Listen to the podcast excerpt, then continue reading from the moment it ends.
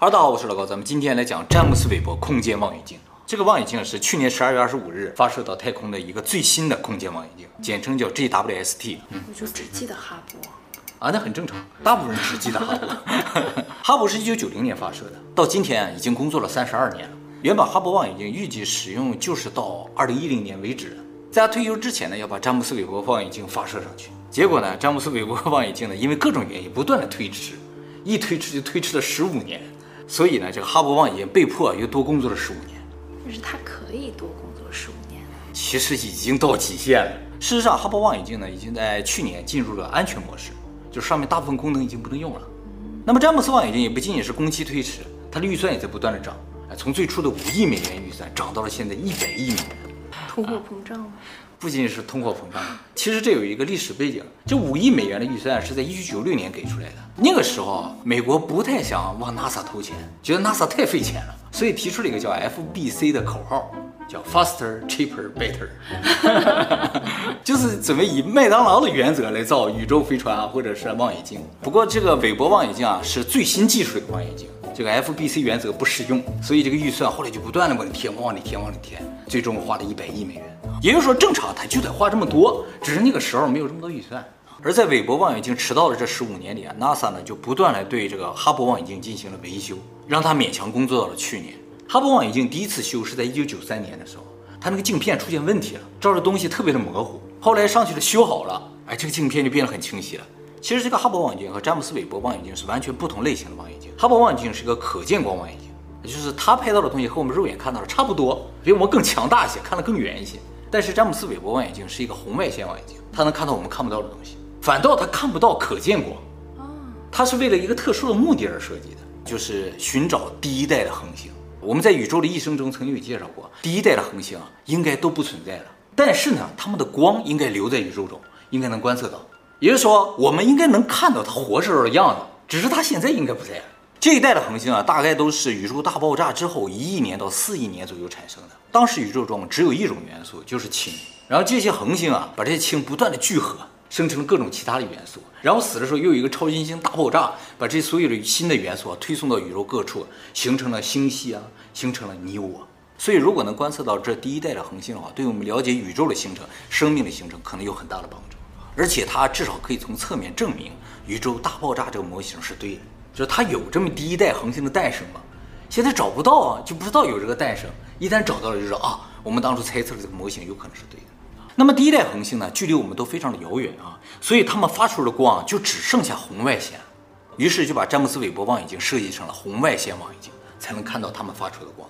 为什么只剩下红外线？是这样的啊，宇宙观测中有个非常重要的原则，叫做红移。就是不管什么星啊，它都发出白光的话，远离我们的星，它这个白光就会变红；离我们越远就越红，反倒离我们越近就越蓝。它有这么一个特点。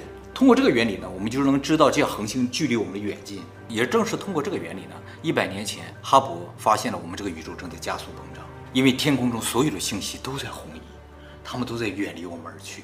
而第一代星呢，距离我们非常的遥远，它这个红移啊，都不是红的问题了，都到红外线这个区域了。所以呢，只能有红外线望远镜才能看到它们啊。目前我们观测到的距离我们最遥远的星系呢，是一个叫做 NGZ 幺幺的一个星系啊。它的光到达地球呢，需要一百三十四亿年，而它距离我们的实际距离呢，应该是三百二十亿光年，已经在可视范围之外了。韦伯望远镜啊，可以看得比这个更远，所以它完全有机会找到比这更古老的星系。当然，红外线还有一个好处啊，就是红外线的穿透力特别的强。星系之中啊，是充满了星云的啊。即使是我们银河系内部距离不是那么远的地方，由于星云的阻挡，我们很多东西看不见，但是红外线就能穿透出来。比如说啊，这个呢是我们用肉眼看到的银河系，中间都是黑的，但是用红外线来看的话，银河系就是这个样子。所以被星辰挡住的部分啊，其实后面都是亮的，只有红外线能看。因此，韦伯望远镜做成红外线，就是又看得远又看得透。詹姆斯韦伯空间望远镜的这个詹姆斯韦伯啊，是 NASA 第二代局长的名字。这个人是美国最早载人计划、水星计划时期的 NASA 负责人，也是他呢说服了肯尼迪实施了登月计划，所以是个非常重要的人物啊。美国人非常喜欢给望远镜命上人名啊，现在他望远镜都叫人名，这是他们的传统，其他国家不太这么做。当然啊，一般命名呢都是已经过世的人。如果活着人被命名，这个望远镜一旦出了什么问题，就不太好，是吧？说詹姆斯韦伯要掉下来了，然后就不好了啊。这个望远镜上最贵也是最重要的一个组件呢，就是它这个反光镜。这个镜子呢，就能把宇宙中极微弱的红外线反射到它里面的感光仪器上面成像。为了实现更好的效果呢，这个镜子越大越好。但是镜子大了有一个问题，就塞不到火箭里面去，所以它必须折叠。而且镜子大了之后呢，对它的刚度要求就高了，不能易碎，受冷受热都不能变形。还要结实，能够抵挡住运载火箭运载它的时候那个强烈的震动，所以这个镜子整体会非常的重啊。再加上镜子展开之后，每一面小的镜子都要能够灵活的控制，所以镜子后面仪器的重量就有镜子重量的十倍。为了减轻镜子的重量，就不能用一般的我们那个镜子后面那个水银呢。最终呢，他们是选择了一种最轻的金属来做镜子，就是四号元素鈹。鈹属于宇宙中非常罕见的元素啊，但是呢，在地球上有很多鈹的天然化合物。最有名的呢，祖母绿，没错，果然你还了解一点。祖母绿就是皮的花盒。还有一个特别增加成本的事情呢，就是这个镜子啊，做的时候啊，一般就要做好多份儿，就同样的镜子要做好多份儿。为什么？当初这个哈勃望远镜啊，就同时做了两份儿，因为啊，做一个镜子要五年，你做完五年发现不能用，重新做就来不及了，所以让两个厂商用不同的技术做两个一样的镜子啊，最后是哪一个好要哪一个，另一个用不上，但也得买单。这个镜子也是一样啊，在做很多啊。韦伯望远镜呢是由十八块直径一点三二米的六边形镜子组成的，整体直径呢是哈勃望远镜的三倍。这个镜子是美国科奇伦公司用一年半的时间研磨出来的。鈹这种金属本身是银白色的，但是呢，大家看到这个镜子是金色的，嗯因为上面镀了金，目的呢是为了让这个镜子只反射金色，也就是黄色以上波长的一些光线，就黄色、红色、红外线这样。所以根本上它不能像哈勃望远镜一样拍摄正常人眼能看到这种宇宙。除此之外，NASA 还在镜面上镀了一层非常硬的膜啊，因为宇宙空间中有很多飞沙走石，有的毫米级的小陨石飞行速度达到每秒十公里，哇，哎，就是步枪子弹的十倍以上的速度，会打在这个镜子上，打上去你不能碎啊，也不能有划痕都不行。事实上，韦伯望远镜从发射到现在已经过去了八个月，已经经历了五次撞击，其中四次都没什么事儿。但是有一次呢，在上面撞了一个坑，这个坑啊，对它的这个观测精度就会有影响。但是镜子后面有很多高阶的马达，能够微调整。现在说是用这个马达就可以把它这个误差给调整过来，还可以继续用，不然这个镜子就废了，一百亿就没了。为了让这十八面镜子每一面镜子都可以精密的移动啊，所有镜片后面都安装了七个高精度的马达，让这个镜片能够每次移动五纳米，这么精密，特别的精密啊。还有大家注意啊，镜子前面有一个像接收器这个东西啊，其实这也是一面镜子，采集下来的光线要经过四次的反射，才能进到镜子后面的仪器里面去。真正的感光元件在镜子的后面，镜子的后面有很多重要的仪器，其中最重要的一个就是一个近红外线照相机。这四块呢就是四个感光元件，每个呢大概是两 K 的解析度。近红外线呢是最贴近红光的一种红外线，就是我们刚刚好看不见的一种红。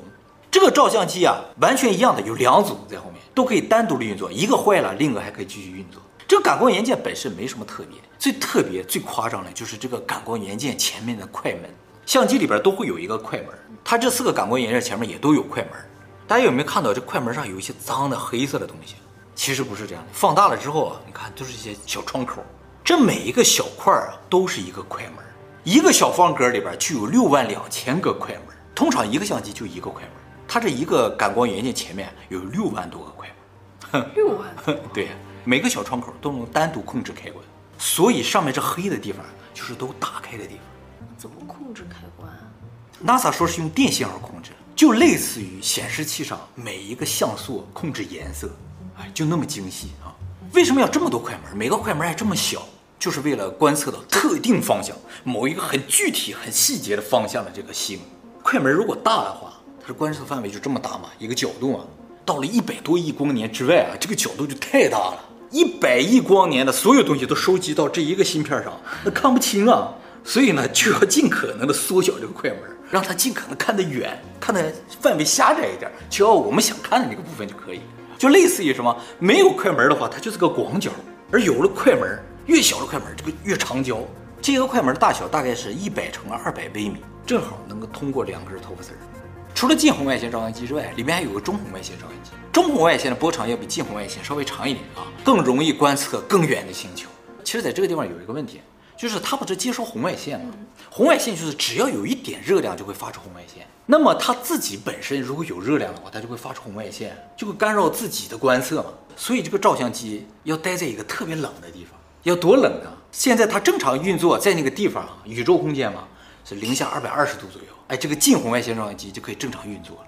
但是中红外线啊，就是零下二百三十度也可能发出中红外线，干扰它的拍摄。所以这个照相机要所在的温度更低，多低呢？呃，零下二百六十六度。所以这个照相机啊，带着一个冰箱上去，就给它放在一个冰箱里。这个冰箱是液态氦的。地球上我们要扔个特别冷的东西，液态氮。液氮是零下一百九十六度，远远不够。它要零下二百六十六度，就只能用液态氦。液态氦是零下二百六十八度，就可以保证排除中红外线的干扰，让它接收的中红外线都是从宇宙空间传来的。人吸入了氦气之后会变声啊，大家可能见过那种变声气体啊，但是大家一定要小心。因为吸多了会窒息，非常危险的啊。外面卖的也会。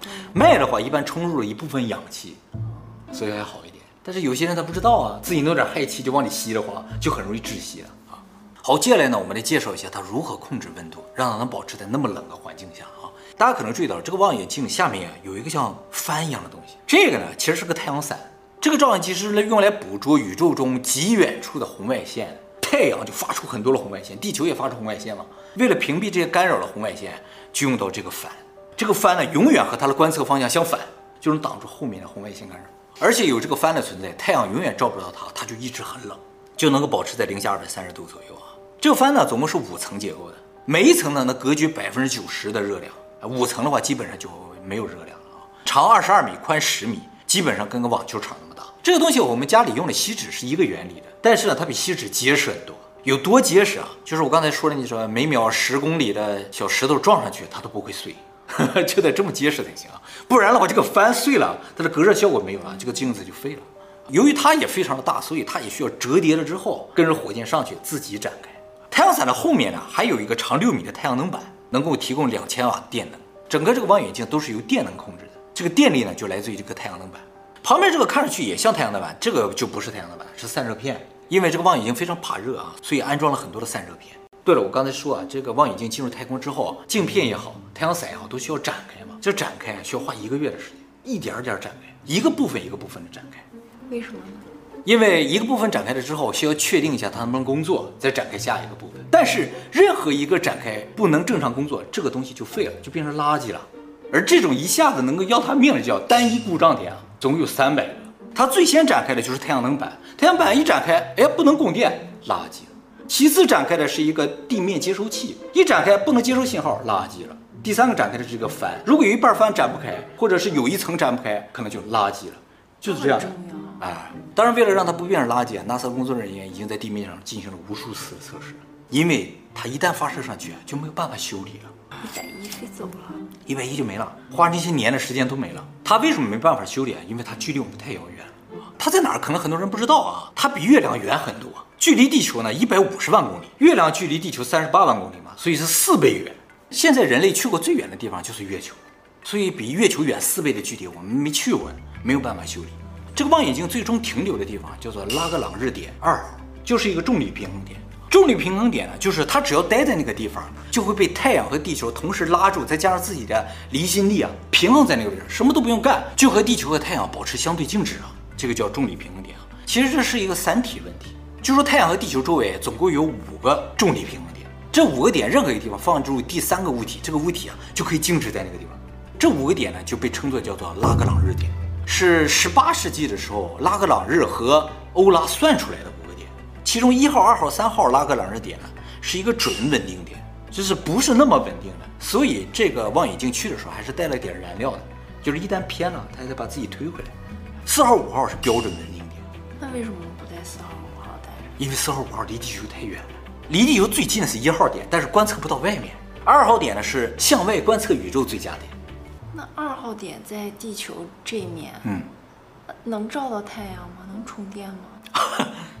果然是厉害啊！就是因为充不到电嘛，所以它到二号点之后啊，它要围着二号点转。哦，就是它不在二号点上。对，它在二号点上就正好在阴影里边儿。哦，就充不了电，所以它绕出去了，在外边转。围着一直在转、一直在转，就是这个点也可以稳定，绕着这个点转也可以，哎，都可以稳定，那这需要很多能量。不需要能量，因为那是一个重力平衡点，呃，任何重力平衡点都可以围着那个地方转。当然，这个转必须是垂直于你这个重力方向的，不然的话你就被太阳吸走了嘛。那一直都有阳光，一直有阳光，哎，它不能没有阳光。虽然它更喜欢待在这没有阳光的地方，那个地方更冷嘛，但是它要充电啊。这个望远镜呢，不是美国发射的，是在法国的圭亚那航天中心发射的。这个项目，欧洲航天局是出了人力、物力和钱的。最终呢，它有百分之十五的使用权。什么叫百分之十五的使用权呢？就是有百分之十五的时间，它可以用这个望远镜。哦，这样啊，对对对。美国为什么自己不发射啊？是因为它没有那么大的运载火箭。是吗？啊，它早都不造火箭了，造火箭很浪费钱嘛，都给伊隆马斯克了嘛。伊隆马斯克的火箭送不到那个地方。哎，只有欧洲人叫 A 五火箭，哇，那么大个才把它送去啊！詹姆斯韦伯望远镜自发射以来到现在已经过了八个月了啊，也已经正式开始运作了，拍了一些照片了。这些照片一出来就引起轰动了。这张呢是他在测试期间照了一张照片，五月份的时候照的，照了一个距离我们十六万光年的一个星系啊。这个星系很小，是银河系的二十分之一。以前的红外线望远镜拍出来就是这样的，他拍出来是这样，差距一目了然，是吧？由于它是红外线拍摄的，所以整个照片发红嘛。正式运作之后呢，七月份发布的第一张照片是在七月十一号由拜登亲自发布的，就是这张照片。这个是韦伯望远镜拍摄的一个叫做 SMACS 零七二三的星系群的照片。这上面每一个点儿都是星系，星系哦，哎，有上千个星系组成的星系群。这个星系群的光线传到地球要四十六亿年，而它距离我们的实际距离呢，大概五十一亿光年。那我们看到的就是四十亿年前的。对，四十六亿年前的这个星系的样子，上面有很多点啊，有的亮，有的暗。这暗的就离我们远一些，亮的离我们就近一些。其中距离我们最远的一个星系啊，在这儿一个小红点儿，啊，以前都看不到的啊，距离我们大概一百三十一亿光年。像这种距离的星系，用哈勃望远镜是完全看不到的。韦伯望远镜一出来，直接看到，拉踩，没有拉踩 了。当然，哈勃望远镜也能拍到一些韦伯望远镜拍不到的东西了。拍近处了，哈勃望远镜更好一点啊。这个是当年哈勃拍的同一个星系群，差距就比较大了，对不对？这个清晰度提升最大的原因啊，就是它这个镜子更大。理论上就是镜子越大越好，但是就是送不上去啊。现在能送上去最大就这么大，而且大家可能注意到啊。这个哈勃望远镜拍这个星的星芒是十字形的，是的。韦伯望远镜拍的是六角形的，是的。因为韦伯望远镜是六棱形的镜片嘛，哈勃望远镜是圆的，但是哈勃望远镜那个镜片后面有个支架是十字形的，就这一点点的影响就会造成星芒不一样。所有星星都是四角的。对，这边都是六棱。哎，哈勃拍出来的还有绿色的呢。啊，对对对对，其实啊都是有颜色的。这个清晰的照片是用近红外线望远镜拍的，他用中红外线也拍了一张。这个中红外线上面颜色更清晰，但是每个星就没那么清晰。颜色清晰啊，就好判断距离，红的远嘛，蓝的近嘛。里边还有绿的，绿的是怎么回事呢？就是上面可能有碳氢化合物，就说可能有生命，是吗？啊，绿色的就有可能有生命。这张照片有点中心的圆形的扭曲，哦，有一些。这个是重力造成的，就是很远的光线传过来，中间有个很大的星系啊，就把那个光吸弯了。所以看上去就像一种扭曲一样，能拍到重力啊，就像黑洞周围的光线形成一个弯形一样啊。当然，这个韦伯望远镜和哈勃望远镜不仅仅是拍摄清晰度差距很大，哈勃望远镜拍这张照片用了十天的时间，而韦伯望远镜只用了十二个半小时。那么詹姆斯韦伯望远镜展示的第二张图片呢，是这张图片啊，好美啊！以前哈勃拍的是这样的，这张照片拍摄的叫米斯特拉尔星云的一个部分，就是这个。这个大图啊，是智利的拉希拉天文台拍摄的。对了，今天给大家展示这些漂亮的图片，大家在 NASA 的官网上都可以下载到原始大小。像这个星云的照片啊，原始图片有一万四千五百七十七乘以八千四百四十一像素，一张照片就一百三十六点九九兆。那这个也好漂亮。这个照片拍摄的叫史蒂芬五重星系，五个星系，一二三四五。啊，这是两个星系。对，这两个星系正在相撞。像我们要和仙女星啊，对，一样的。哎，他俩不仅撞，和这个星系还撞呢，所以周围会有这么一道，这一道就是他俩的星云呢，撞在一起之后，不断产生新的星，就形成一串亮。可是这个也都是四芒星呀。没错，这张呢是哈勃拍的啊，哈勃拍的，韦伯拍的是这样啊。哎呀，你注意到关键了是？哎，你没给我看这张的时候，我看那个已经很美了，是不是很美了啊？它颜色更好一点哦，因为它能拍到就是更漂亮的颜色。它的颜色怎么和那两个不太一样？你看哈勃拍的时候，这个是冷色系的，另三个都是暖色系的，金色的。对，颜色清晰的话更容易判断远近嘛。这个发蓝嘛，靠近我嘛，这四个更远一些嘛。事实上也是这样，最左边这个距离我们只有四千万光年，而右边的四个距离我们有两亿九千万光年。但是韦伯望远镜拍的就看不出远近来啊，所以要用中红外线来去看。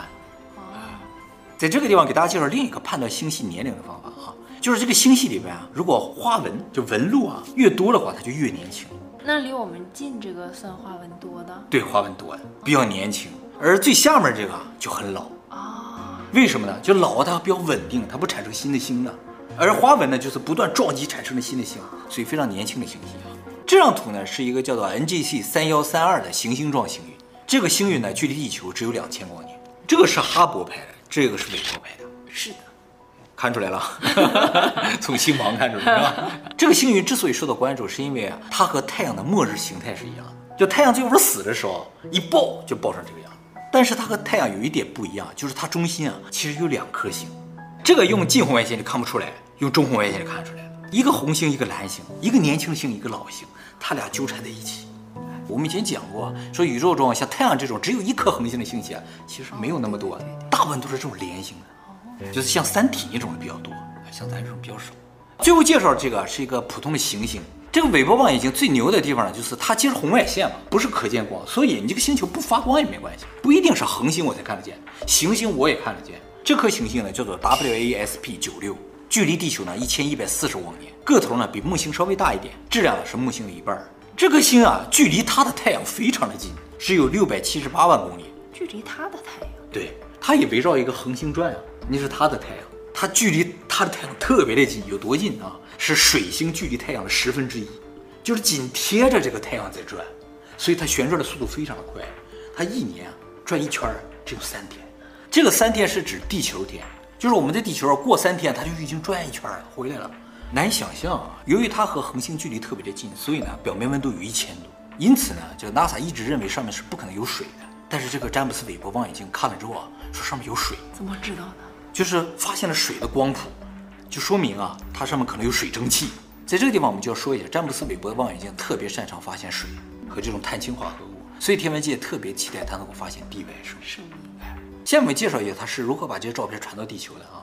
它上面搭载了一个五十八点九 GB 的缓存，它每天拍这个照片都存到这个缓存里边，然后呢发到地球上去。它每天可以向地球发送五十五个 G 的数据。美国为了不间断的从它上面接收数据啊，于是，在加利福尼亚和澳大利亚的坎培拉、西班牙的马德里分设了三个深空网络接收天线，这三个正好把地球所有的范围覆盖了。所以地球不管怎么自转，都有一个接收器呢冲着这个望远镜，就可以接收它上面的数据了。接收的所有数据呢，都会发送到美国宇宙望远镜科学研究所进行合成，形成刚才那些照片。这个望远镜的设计寿命只有五年，但是 NASA 呢希望它能用上十年。它只能用五到十年？对对，设计寿命没有那么长。而下一代望远镜呢，已经设计好了，也是一个红外线望远镜，名字也有了，叫做罗曼空间望远镜。罗曼呢叫南希·格雷斯·罗曼，是 NASA 第一位女性首席天文学家，也被称作叫哈勃之母啊。